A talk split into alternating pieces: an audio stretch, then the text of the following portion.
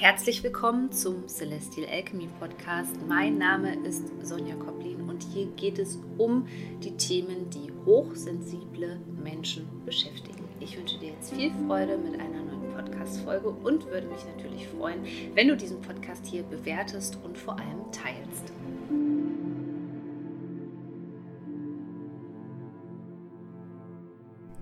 Wir sind inmitten der Eclipse Season. Was das für dich bedeutet und was die Eclipse Season überhaupt ist, erfährst du in dieser Podcast-Folge.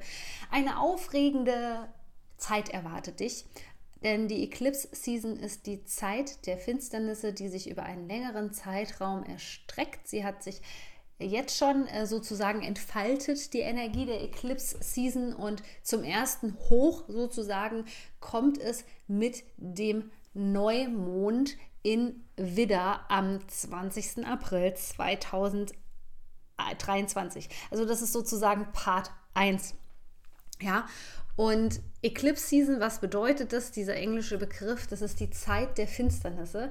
Es handelt hier sich also nicht nur um einen normalen Neumond, sondern um einen zigfach potenzierten Neumond, der sich hier als Sonnenfinsternis zeigt. Und das bedeutet, geballte Energie. Wenn wir über diese Eklipsen sprechen, dann sprechen wir über die Mondknoten. Und die Mondknoten haben in der Astrologie immer etwas sehr Schicksalhaftes. Sie kündigen plötzliche Wendungen an, also mach dich bereit in dieser Zeit, dass es ein bisschen wild werden könnte sozusagen. Bereite dich gut auf diese Zeit vor. Lass uns dafür noch mal kurz zusammenfassen, ja, worum es bei den Mondknoten eigentlich geht. Äh, die Mondknoten zeigen die Lebensaufgabe an und wenn wir hier jetzt über die Eklipsen sprechen, geht es um sozusagen unsere gesellschaftlichen Aufgaben und der aufsteigende Mondknoten befindet sich in diesem Jahr im Widder, ah, merkst du was? Sonnenfinsternis in Widder, genau. Und der absteigende Mondknoten, der befindet sich in der Waage, ja. Und das ist sozusagen, ja, also ich glaube, es könnte keiner besser wissen, außer ich, was diese Energie bedeutet, die Widder-Waage-Achse. Warum? Weil es mein persönlicher Mondknoten in meinem Geburtshoroskop ist. Das ist also auch in diesem Jahr etwas ganz Besonderes für mich. Der aufsteigende Mondknoten in Widder erinnert uns daran, falschen Egoismus zur Seite zu legen, also das, was wir in dieser Gesellschaft eben erlebt haben, dass man äh, ganz schnell mal gesagt hat, du bist ja egoistisch, wenn man zum Beispiel Grenzen setzt. Warum? Weil diese ganze Gesellschaft ähm, ja aus vielen toxischen Konstellationen besteht, ähm, die uns immer wieder daran ähm, erinnern, wie wichtig es ist, eine ja, gefestigte Identität zu haben, sich mit der eigenen Identität auseinanderzusetzen und dass das Ganze eben nicht verschwimmt. Ja, und das ist auch äh, unsere gesellschaftliche Aufgabe. Es gibt ja momentan ein Lied in äh, Charts, das nennt sich People Pleaser. Ja, also ähm, die Menschen, die immer allem gefallen wollen und diese Identitätsbildung mit der Widderenergie, wo es um das Selbst geht, wo es um dich geht, die ist jetzt in dieser Zeit gefragt. Und darum geht es eben als Gesellschaft. Wir sollen jeder eine eigene auch Identität wieder entwickeln, aber eine positive Identität. Das bedeutet, was beinhaltet das alles? Das beinhaltet natürlich deine Eigenschaften, deine Talente. Deswegen kann ich mir ganz gut vorstellen, dass es hier bei dieser mm, Sonnenfinsternis in Widder eben auch viel mm, darum gehen wird, ähm, ja, äh, was sind deine versteckten Talente? Denn die ähm, Eklipse, ja, ähm, da ist es immer so, dass wir ein Stück von etwas abschneiden müssen, ja, uns trennen müssen, was natürlich auch sehr oft sehr schmerzhaft sein kann. Auf der anderen Seite ähm, wird dann natürlich auch etwas beleuchtet. In dieser Zeit wird ein starker Scheinwerfer auf dich gelichtet.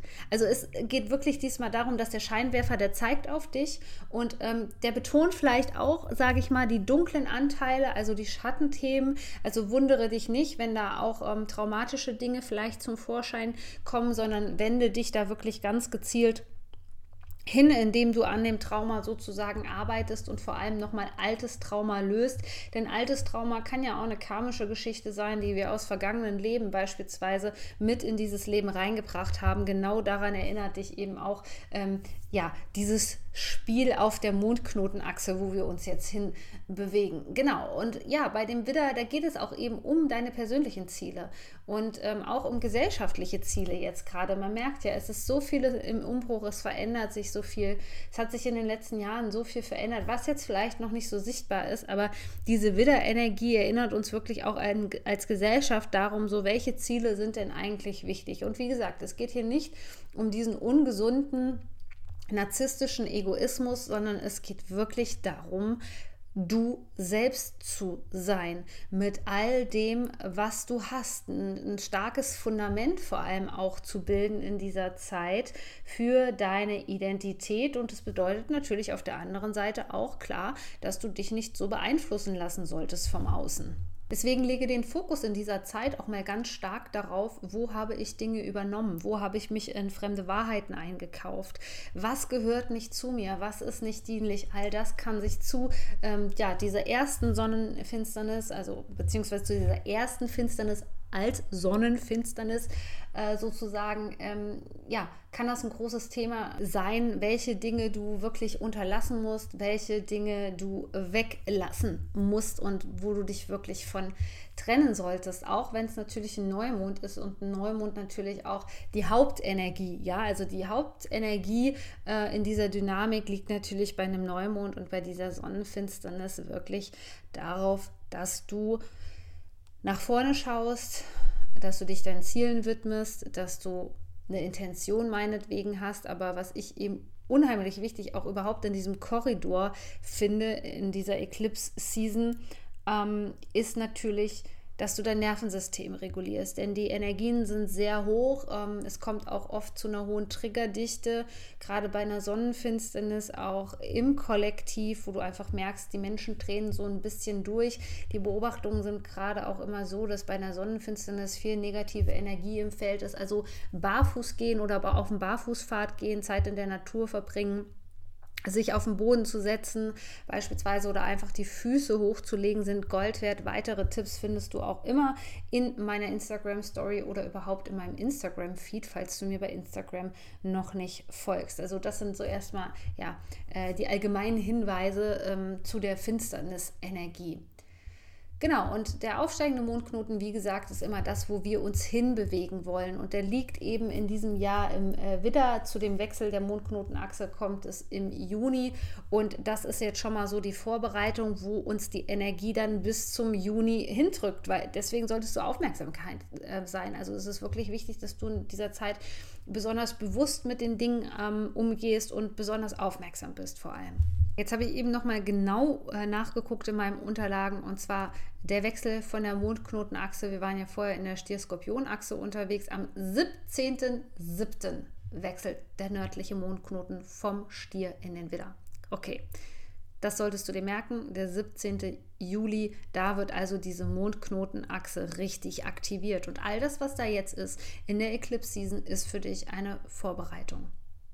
Mit dieser Energie des Widders geht es auch darum, eigenständiger zu werden. Und das bedeutet, sich aus ungesunden Abhängigkeiten zu befreien. Seien es toxische Beziehungen, also achte nochmal drauf, was letztes Jahr während der Eclipse-Season auch bei dir so der Fall gewesen ist und worum es bei dir vor allem auch ging ähm, in dieser Zeit. Ja, und ähm, alles, was so mit Co-Abhängigkeit zu tun hat. Ja, aber auch mit Abhängigkeiten, vielleicht aufgrund von Geld oder wie auch immer. Also so ähm, ja, Pseudo-Abhängigkeiten, weil man sich ja, von äußeren Umständen einfach Abhängigkeit, äh, abhängig gemacht hat. Das kann man hier nochmal in dieser Zeit genauer unter die Lupe nehmen. Ja, was hindert dich eigentlich daran, eigenständig zu sein? Darauf möchte ich nochmal kurz eingehen, weil das Wissen einfach nicht so verbreitet ist und ähm, weil du über dieses Wissen auch äh, neu äh, Neues erfährst, zum Beispiel in meinem aktuellen Kurs Wounded Soul. Da geht es nämlich um das Thema Trauma, das sogenannte Symbiosetrauma, die Verschmelzung von Mutter und Kind, ja, ähm, die dazu führt, dass wir in einer ständigen Abhängigkeit äh, sind von der Mutter beispielsweise und dadurch auch im späteren Leben immer wieder andocken an andere Energien, weil das früher unser Überleben gesichert hat, ja. Du kannst dir vorstellen, was da für eine krasse Energie dahinter ist, von so einem kleinen Wesen, ja, von dem Kind vielleicht schon im Mutterleib Mutterleib, denn da entsteht sozusagen dieses Symbiose-Trauma, was Angst hat zu sterben, wenn es sich nicht für die andere Energie aufopfert. So, und das ist natürlich etwas, was uns ein Leben lang begleitet. Wenn wir das Ganze nicht auflösen, dann sind wir immer wieder mit unseren Fühlern im Außen. Also damit, wo auch viele hochsensible Menschen einfach Probleme haben und dann davon sprechen, dass es Fremdenergien sind, ähm, ich habe festgestellt, dass oft das Problem nicht die Hochsensibilität und die Fremdenergie ist, sondern die Traumatisierung, die dahinter liegt. Denn ja, feine Menschen oder ähm, hochsensible Menschen sind natürlich anfälliger für äh, Traumatisierungen äh, wie vielleicht andere Menschen, ja. Und ähm, der, über, dessen solltest du dir in dieser Zeit bewusst sein. Also was verhindert denn deine Eigenständigkeit? Ja, was hindert dich daran, autonom zu sein?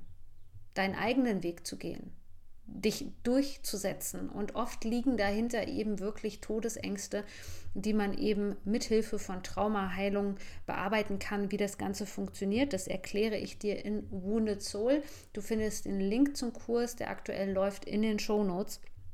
Ja, und das war es jetzt sozusagen auch schon zu der Energie, zur Sonnenfinsternis in Widder. Mach dich auf Neubeginn ja, bereit.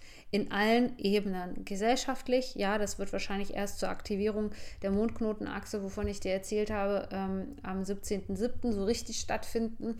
Aber jetzt sind sozusagen schon, wir sind in der Zeit der Vorläufer in dieser Eclipse-Season und ja, also Neubeginn kann man ja meistens nicht wirklich planen. Sei einfach bereit für Neues, ja, öffne dich dafür.